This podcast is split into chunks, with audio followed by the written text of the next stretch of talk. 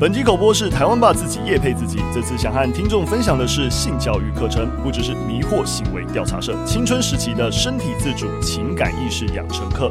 我们将从情境出发，与孩子直接讨论重要的性别议题。家长与老师不用再怕谈性像是在说教，而能轻松与孩子开启对话。八堂线上课与五到九年级的孩子，从教育开始，下一个加害者与受害者的出现。见证集资开课中，快点开资讯栏链接，就能享有集资期间的优惠哦。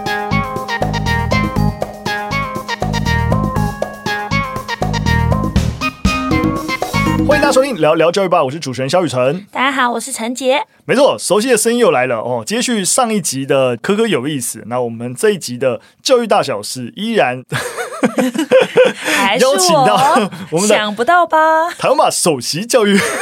规划师陈杰老师来为大家做代班主持的这个，对，我只是来代班的。对对对，当然，也许代班代班的就是一个常态性，可能常态性代班 就会出现。也跟大家稍微解释一下，我相信大家也许也是也比起听到我的声音啊，可能大家觉得固定的声音是艺兴，可能大家会比较、哦、会比较舒服。不会啦，那因为艺兴他就是生完小孩在。照顾小孩、啊，对对对对，对、嗯，所以有时候那个育儿的工作繁忙啊，我们就需要陈杰老师来一起跟我聊聊，因为我怕大家只有我的声音，会受不太了。嗯、不过说真的，一心这样带小孩很辛苦，我们知道现在的老师们也非常辛苦。哦，没错，大家听到这个，哎，没错，大家听到这个集数的前一天，刚好就是我们学校的开学日哈，崩溃日，真的很可怕。我身边的老师朋友们就是开始像。那种猫咪抓墙壁那种，说不要不要开学，因为我其实真的觉得要重新建立一个班级的默契还有规范是很艰辛的一件事。我在这边真的要跟所有老师说，祝福你们这个学期可以遇到天使孩子跟天使家长，然后呢，学校机构又可以运行流畅。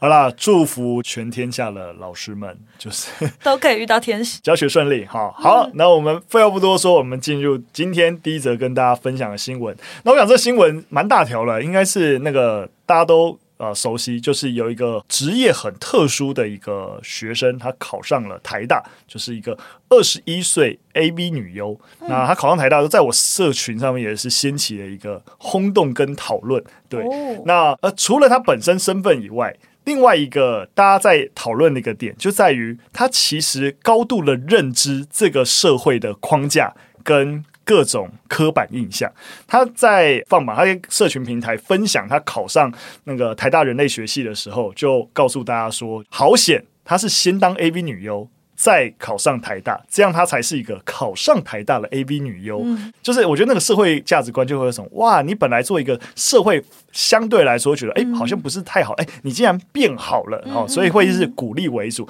他说：“好险，他不是什么，他不是当 AV 女优的台大生。”嗯，如果他是先是台大生，再跑去当 AV 女优，那个社会就会整个社会氛围就，就会觉得他堕落。哎，对对对对对对，然后你知道就会有各种对他的挞伐啊之类，嗯，但明明。可能对他而言，他是同一件事，对，就同一件事，或者说他在做的事情，嗯、或者他想要做的事情都是一致的，嗯、对，所以就觉得哇，我在社群上面看到了讨论，就哇，真是对于这个社会就是洞察，嗯，非常的敏锐。哎、嗯欸，所以你的社群上面都是一些正面的，哎、欸，是正面为主、欸，哎，嗯，所以你是看到比较多负面讨论吗？哎、欸，没有哎、欸，我我好像看到的也是以正面为主。嗯，嗯我觉得这也是就是坐实了他的这个想法啦，就是他的公关操作嘛。对对对，很聪明的，非常非常强。对、嗯，那当然了，台大也有做出表示啊，就是当然就欢迎，嗯，公关嘛，就所有学生都可以报考。但针对学生的一些私下行为啊，那校方大概就是很退一万步，然后只讲说，希望学生都能够遵循、嗯、哦敦品力学的一个校训啊，并。遵守相关的法律及校规，所以这其实问题就来了。我不知道大家熟不熟悉，就拍 A 片这件事情在台湾到底合不合法？哎、欸，这我真的不知道哎、欸。我觉得这这很有意思。其实之前那个法白也有就是讨论过类似的问题。我跟大家先说结论啊，灰色地带，但是就过往判例而言，可以说是合法的。过往判例。所以就是法律上有模糊的空间。他现在想要判你不合法，也是可以这样吗？什么叫做？就是有模糊空间，但是过往判例算合法了。跟大家说明一下，因为目前我们在刑法对于所谓的拍 A 片的规定啊，指的就是说，如果使用机器制造啊、散播啊、然后贩售啊等等，是是违法的，是违反刑法的。就是你不可以卖 A 片。对，或是你拿摄影机去拍这些东西，嗯、就参与使用机器制造这件事情，都是明确违法的。但是参演 A 片、当 A 片的男优女优这件事情，就有模糊地带。对，不是啊，那谁拍？那拿机器拍的人违法，嗯，演的人没有违法，不，演的人的违法问题有疑虑，比较模糊。不是啊，那那那到底谁拍？所以他们要飞到国外拍，这样吗？嗯嗯，没错，oh. 你讲的很好，就是一个解套的一个方式，就是也许拍摄行为不一定也发生在台湾，对。哎、那如果没有贩售呢？他没有贩售行为，他只是拍了然后公开。这是一定不行的，因为就是公开的散布啊，这些东西是不 OK 的，反而贩售可能没问题。其实目前的有一个法院的一个判例，其实就是这个样子。因为目前根据我们大法官的一个释字啊，就是说，其实因为这些东西都被定义成所谓的猥亵物品，那你知道法院就要对于所谓的猥亵物品，A 片就算是哈，要做一些定义。但这个定义啊，它又把猥亵物品分成两种，一种就是所谓的。你知道，这这个那个专有名词叫什么？硬蕊的，就是说含有暴力啊、性虐待啊、人兽交啊这些，就是他们认为所谓的无艺术性、跟无医学性、也无教育性的东西 哦，是不行的。那另外一种是软蕊，那软蕊就是它基本上在客观上，这客观怎么定义是另一回事啊？就是说可以刺激或满足性欲。然后呃，你知道，就是这种东西哦，就是他们定义中比较正常的性爱跟比较不正常的性爱。哎，对对对对对对，他还是会把这个猥亵物分成两种。嗯、那针对这种软蕊，就是刚刚讲，就一般的这种性爱，就满足性欲为主的东西，只要采取适当的隔离措施，就不会被认为是散播猥亵物品。哎，这定义超模糊。没错，所以什么叫做？因为他罚的是你散步。嗯，猥亵物品，所以发现反而是有一个法官的判例，因为有一个反正有一个女生就是卖相关的一个东西，然后被告，然后她被判无罪，被判无罪，她的伸张理由是什么？第一个，她说因为网络有警告标语，我是有隔绝措施的。第一个，网站有问你是不是已满十八岁，嗯嗯 哦，所有人都会说自己已满十八岁，但他也没有轻易的让即使你填已满十八岁就购买，他还有一些，例如说明确的是你要支付钱。你支付钱，你才会得到这个东西，而不是说你可以随意的观看。所以这就是一种管控措施，一定是只对这个内容有兴趣的人才会付费购买，而且基本上是实名制的。所以我没有，就是我是在有一个有限范围内进行的一个交流，而不是去公开散播。那最后这个案子啊，判无罪。所以呃。透过我刚刚把那个这个法白的资讯跟大家做分享啊，其实就是跟大家说，参演 A 片这件事情是有模糊性的，所以他不会说我有拍过 A 片，然后就会被。警警方抓走，但是你明确是你知道导演啊，或者是剪片师啊，参与制造 A 片，在目前的法律规范是明确犯法的，对不对？哦，让大家稍微知道一下。等一下，我补充一下，因为这样可能听众就会说，哎，所以现在是鼓励学生拍 A 片吗？学生都可以拍 A 片吗？我觉得鼓励不鼓励啊，这东西都有点超意了哈。就是我觉得我们还是只能说，以现阶段台湾的一个法律。如果你在一个拥有性自主权，然后能够对自己负责的，就是最起码满十八岁以上年龄，那你参演 A 片这件事情，在我们的法律上其实是有模糊空间的。嗯，哦，对，我们都只能这样说。哦，后续后续会不会修法或之类，或者说我们实际上面社会到底看待这些性产业的工作者，应该用怎样的一个态度？当然了，在我个人而言，我都觉得我们应该用更开放一点的态度，嗯嗯，我觉得我们社会上在看待他人的行为有一个很基本的一个原则，就是他有没有影响到你，还是你只是看不惯？嗯，我就看不，如果你只是看不惯，就觉得他不应该存在，那我觉得我们都要多一点的反省，小心一点。就这这看不惯真的是合理的吗？还是说它影响到我了？但那个影响是怎么影响的？对，影响到你权益吗？还是怎么？就是我觉得你分两件事情，就会把到底是你因此权益受到影响。还是你是感受上看不惯？你当你看待这个社会的事件的时候，你试着把自己的反对，或是赞同，做通常是反对啊，做出这个区分会比较好，让你能够感知到公众议题在推进这个讨论的时候，你的立场是不是合理的。对，所以才会说，如果回到最基本，大家我这这这这个这个问题，回到大家最熟悉的，就例如说是，哎，同性婚姻合法化的一个问题。你如果仔细去看的话，哎，同性婚姻合不合法，其实对于一般人、其他人的权益。其实没有受到任何影响的，只有就是你对于一个婚姻的期待跟想象，当有人不满、不不符合你的这个想象的时候，嗯嗯、你会觉得不太舒服。但这一样，这就是属于情感上不太舒服。他能结婚，其实不会影响到你结婚的权益嘛？嗯，对不对？哎、欸，其实这件事情我会觉得很有趣，因为以前在跟人家聊这种议题的时候，其实大家会有比较保守派的想法，嗯、然后比较开放派的想法。可是我发现保守派的人常常会想说。哦，他没有想清楚，他没有搞清楚他自己要的是什么。嗯，就不管是我们在讲同性婚姻的议题，或者是这种性产业的议题，就是说他没有想清楚他自己想要什么，他未来就会后悔。嗯，没错，都是一种家父长的心态。对，就是其实你可能只是看不惯，嗯，但是你包装成其实我是也是为了这些孩子好。或者是为这些年轻人好，所以我才反对。因为你长大就知道之类的。哎、欸，可是其实我觉得，作为一个老师，有时候真的心中会生出这个想法，你不会吗？嗯、我我我必须要说，我刚刚提这个思考的基本策略，就是要防堵我们。对，你都已经成为大人的自己，嗯，我们也会。其实我们觉得我们自己可能看待一些事情，就我们的成长背景，可能会比在上一个世代、上上一个世代比较开放。但逻辑一致，新一代的小朋友，他们所处的情境跟环境，他们诞生出来可能新的职业跟新的一些习惯啊等等，可能都也有他们的文化脉络。对对对。对但是我们也很容易就我们自己的成长背景会看不惯。嗯、对。那我们就要知道。到底这个看不惯，如果一样，我就像我刚才说的，这到底是不好，还是只是你看不惯？嗯、你一定要试着做这个区分。对，对，所以其实我刚刚提出那个问题，也是我会一直在提醒自己，跟学生或者跟晚辈对话的时候，不要带着一种说我预设你没有想清楚的态度，而是我去做确认。哎，你想到什么程度？然后我还有什么资源和资讯可以跟你交换？嗯、然后或许你也可以给我一些启发。嗯，所以。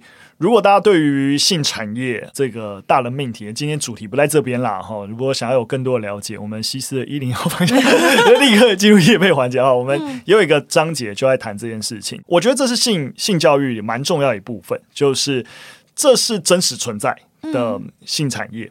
那如果我们让孩子要了解这个世界，却对于明明存在，好，我们好像要视而不见，而不去谈论它，然后就是因为怕刚刚陈杰讲，就是说啊，因为知道了哦，小朋友是不是就很容易跑去拍 A 片啊，很容易去干嘛？嗯、我觉得，嗯，这这世界不是这样运作的，就是孩子并不会因为知道了就一定要去做。他也是会一样，你都是把孩子当做是一个很无知的一个个体再去思考这件事情，对不对？所以让孩子理解，反而才会让他当发生或是遇到类似情境的时候，知道他自己的态度以及该如何应对。嗯，其实我觉得就是社会大众。其实，在谈到性的时候，通常都是一些性暴力啊，或者是一些负面印象的新闻。但是，到底要怎么比较开放的谈性，或者是让孩子去认知，嗯，性这件事情要怎么去对话？我们最近有推出一个叫做“不只是迷惑行为研究社”的一个线上课程。但是，嗯，因为很多家长会反映说：“哦，我知道性很重要，可是我就不知道怎么开口跟学生讲嘛，或跟孩子讲。”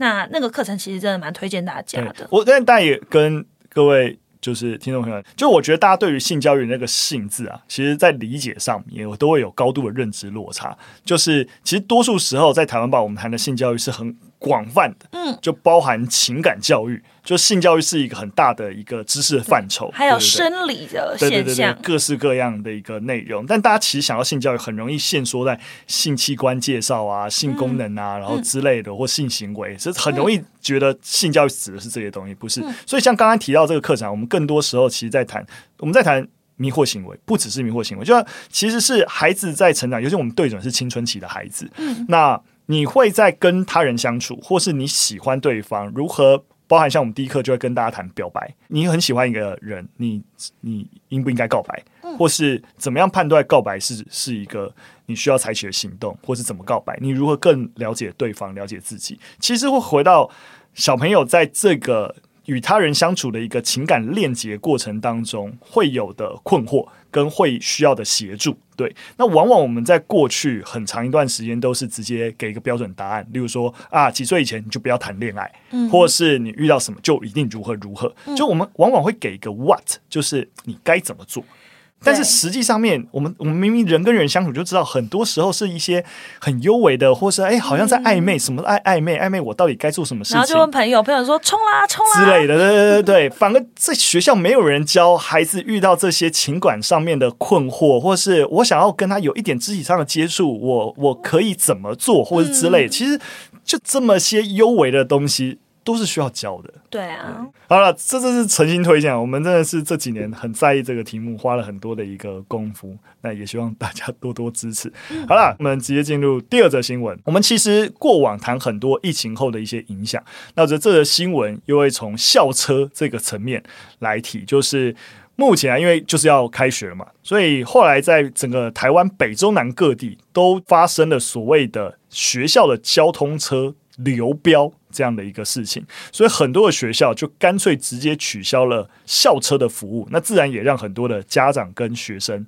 怨声连连。那这件事情的发生，其实就跟疫情有关。就你可以想象嘛，就是说，因为在疫情下，大家对于这些交通车的需求其实是有一个缩小的。呃，在疫情以后，由于旅游市场大爆发，很多的校车它其实本来那个车的那个量体本来就是游览车的一个等级，所以当疫后的游览和观光需求增加，所以很多的相关的这些啊、呃，就是业者，交通车的业者，就把大部分的资源都往观光的游览车去去分派，因为利润啊等等，其实就比较好嘛。对，所以反过头来说，就会让这些业者不太想要去竞标，就是学校的交通车。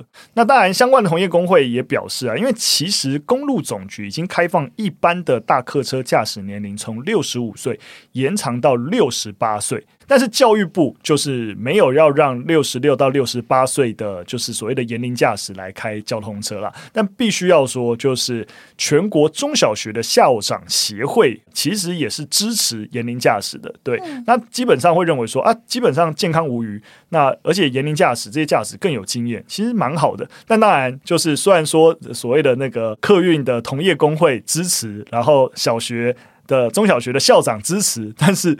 通常家长团体是反对的，他们、嗯、会认为说啊，觉得学校交通车就是标准要比较严格啊，因为家长才会比较放心。不放心，嗯，讲到比较放心哈，其实工会也有指出，校外教学租用车辆的规范，呃，都是要租用五年内比较新的车辆。可是其实校外教学事故的原因跟车龄是无关的啊，而且近几十年来。呃，近十几年来的车辆安全性都已经大幅提升了，嗯、所以针对让家长放心，也有相应的规范啦。对对对，当然就是，其实大家的确回到这个点，就是那个严龄驾驶这件事情。老实说我，我我是蛮有感的。陈杰，应该你有你有你有搭过校车吗？我没有搭过校车，我都是坐大众交通哦，哦，所以你没有相关的校车回忆，完全没有。你有吗？我没有，但是我有相关的关系人，就是因为我父亲以前是。公车驾驶，对对对，那公车驾驶退休之后，他就去学校服务，当校车的驾驶员，嗯、对对对，所以他在私立学校有担任过，就接送小朋友上学的驾驶。嗯、然后我我其实对于刚刚讲的中小学校长提到的更具经验这件事情，我觉得会蛮有感的，因为反而我不知道，因为可能我爸开车开久了，所以我发现他越开年纪越大，开车速度越慢。就越注重安全。这件事情，就是我爸，就是以前小时候我搭车，跟在长大搭车，然后看他开校车的一个感受。对，所以你这样我讲话，我觉得我们可以加强对于年龄驾驶，例如说你要回去做健检的一个频率增加啊等等。但是我觉得是不是要排斥这些人就可以开学校的交通车啊等等？我也是觉得有点歧视老人就业的。啊，可是也可以懂家长的心情，因为家长总是最担心自己的孩子的嘛。嗯，理解理解啊，理解。对对对，好啦，只是啊、呃，这则新闻里面没有跟大家聊更多啊，只是让大家知道哦，原来还有一个到今天到现在都还有疫情后的一些影响因子正在包含在要开学这件事情正在余波荡漾，就是本来在疫情下已经缩减了这种，就是这些交通车啊，或者是一些驾驶员的编制，突然在疫后暴增之后，然后就是在因为旅游的一个冲击，然后产生了这样的校车的排挤效应。我觉得，哎，我刚刚看一下新闻，就觉得蛮酷了，蛮酷的，到现在都还有这个影响。好了，最后一则新闻跟大家稍微再分享，就是数位软体、数位内容使用对于小朋友的影响。那最近啦，就是有一个新的跨国大学的一个研究指出啊，如果年轻族群长期观看像是 TikTok 啊，或是 Instagram 的短影音啊、YouTube 的 Shows 啊之类的啊，很容易习惯。接受所谓的短暂刺激，那进而会导致像是吸毒一样的一个成瘾行为，就是很想要这种很短暂刺激，要一直看、一直看、一直看。那甚至因此没有办法去投入一些要专注，然后需要长时间活动才能够获得满足感的活动，像是阅读啊、写作啊等等。所以他们说所谓的抖音脑。这样子的一个情况就出现了。当然啦，这个研究你说从脑科学的一个角度来看也合理啦，因为大脑本来就喜欢追求新的事物，所以当学会新的东西或成功解决问题，那大脑本来就会分泌多巴胺。我相信大家对于这个名词都不陌生，所谓的快乐激素。而短影音平台或是各种提供的短影内容，就是一种多巴胺机器嘛，就一直不断的提供给你，就是大脑会希望追求的一个回馈，然后让你一直使用，所以。成瘾行为，我觉得的确在这个过程当中啊、是有机会发生的。而当青少年需要做一些长时间来集中注意力的活动，像刚刚讲的这种阅读啊、写作啊之类的，那大脑基本上就会启动一种叫做定向注意力的一个机制，它是抑制分心、保持注意力的一个能力啊。那这个机制也是在啊、前额叶的这个皮层当中出现，但是前额的皮层基本上要一直到二十五岁才会发育比较完整。所以，从脑神经科学的一个角度，就会遇到了一个困境，就是当小朋友很小时候就不断的受短影音的一个喂养，那没有试着去培养长时间的一个专注，而他的前额皮层又还没有发育完发育完成，那自然而然，那大脑就很难适应变化性不这么高的这些所谓的刚才讲的非数位型的活动啊。嗯，听起来是。很可怕，可是其实我觉得这个新闻也不算是新闻，就是当然了，当然，身为教育界的老师，应该本身就对近几年的孩子有一些观察吧。嗯，我觉得概念上是，我觉得在这个方向一直都是大家的担忧的方向是一致的。嗯、那这个研究，我觉得就是在从，因为说实在的，这些数位工具使用啊，都需要。啊、呃，越来越多的研究，我们才可以知道说，我们一种很直觉的担心是真的还是假的。嗯嗯嗯，所以，包含我们过去也分享很多，当如果我们数位工具应用在教学上面，其实也是会起到帮助的。嗯、所以，我一直都觉得，啊，呃，我们分享很多这些数位工具或是这些数位社交软体的利与弊。那最终而言，我们要导的结论都不是说啊用就对了，啊禁止不用就对了。我们之前也有分享过一篇研究，在谈，如果你是直接禁止孩子使用各种社交软体，其实对孩子的危害也非常大，因为孩子随着年纪越大，社交需求其实是非常明确的，对，所以你其实会伤害孩子的一些社交链接，对。但是你完全放置啊，你、你完全放任，就会刚刚讲的情形，就是它会无限制的使用。所以像我们之前分享的研究也是限制，不是禁止。限制，例如说一天可以使用几个小时啊，等等，那其实才有机会取得一个平衡。所以，即使分享这个研究，我觉得也不希望就是说，就是家长啊，或者是老师啊，好，你看抖音啊，我们禁止就对了哦。这这不要不要不要这样，不要这样。对，对，对。不过我还是觉得，就是知道这个研究之后，好像大人也要有一点节制。哎，没错，其实不要说小孩，大人滑短影音。那个时间，对啊，也都花很久。那大人都沉迷在里面，小孩当然也会有样学样啊。嗯，哦、呃，我想分享，我就是前阵子有个家长跟我说，他自己没有爱看抖音，那他的孩子也没有在看抖音嘛。嗯、结果呢，有一天孩子从幼稚园回来的时候，就哭着跟他说：“妈妈，今天叉叉说我是外星人。嗯”说：“哎，为什么你是外星人？听起来蛮可爱的。”他就说：“因为他说我没有听过什么歌，大家都听过，嗯、只有我没听过。”然后这个家长就想说，嗯，我也没听过这首歌，就一查发现是抖音歌。嗯，嗯，可是幼稚园小孩哪来的那一种，嗯，也不是真的恶意要排挤啊，所以他就真的是抖音看很多，然后跟着大人看，然后同才居然也会有这样的压力，在幼稚园。没错，我跟你讲，这个你讲分享这个案例，也让我想到我身边朋友一个有点类似案例，但真的听到这种情绪，都觉得好无解哦。就是他。然后他小朋友的幼稚园，反正因为好像可能是庆生活动还是怎么样，就有一个小朋友生日，那他那个家长就幼稚园大家一起庆祝蛮好，就买了蛋糕啊，然后零食啊，请全幼稚园的小朋友吃。嗯，结果其中一个就不是生日的那个家长，然后就投诉就是幼稚园所，因为他不希望孩子摄取糖分，嗯嗯，所以他觉得你庆生你让你孩子吃就好，不要让我的孩子吃，嗯，就是。然后就就是 幼稚园也很蛮为难的，对对对，反正就是有点类似，就是说，因为每个人的教养习惯不同，对，但是都我我没有说谁对谁错，都这都没有对错，但当不同教养情境的孩子都会需要在彼此交流的时候，那。我觉得某种程度算是妥协啦，你也可以这样说，嗯、就是说，因为好难哦，社会化的历程，就是你你必然就会知道说我在意什么，或者说你你对你的孩子希望他能够成为怎样的孩子，但是这个社会化他的压力也会是真实存在的。哎、嗯欸，但是我觉得就是亲子流畅的沟通就很有效，因为像你讲的那个情境啊，我有很多学生都有遇过，嗯、但他们就会在我面前就很明确的跟另外一个人说，哦，我不能吃这个东西，原因是什么？嗯就是代表他的家长不是只是杜绝，就是禁止而已，而是有跟他讲原因，然后跟他充分讨论。哦，这样蛮好的、欸。对啊，我觉得 respect 这个家长，嗯、对，我觉得这真的是一个，也是一个我一直以来最鼓励的方式，就是你让你孩子跟你站在一起，而不是你要帮他设定一个保护网，然后让他。隔绝在那些不好的东西之外，他总有一天都会接触。而当被禁止越久，他到时候接触的一个你知道反作用力就会越强。对对，给孩子选择。嗯，哦，好正向的结尾。跟孩子沟通，给孩子选择。好啦，今天跟大家分享的一个讯息就到这边，非常感谢大家的收听。如果喜欢我们节目内容，或我对我们刚刚分享的实体的西斯的一零号房间，或者是线上的不只是迷惑行为研究社，嗯、那有任何的一个就是。兴趣哈，我都会在留言区分享给大家，希望大家支持台湾爸，做出更好的一个教材跟内容。那今天就到这边，下次再见，拜拜，拜拜。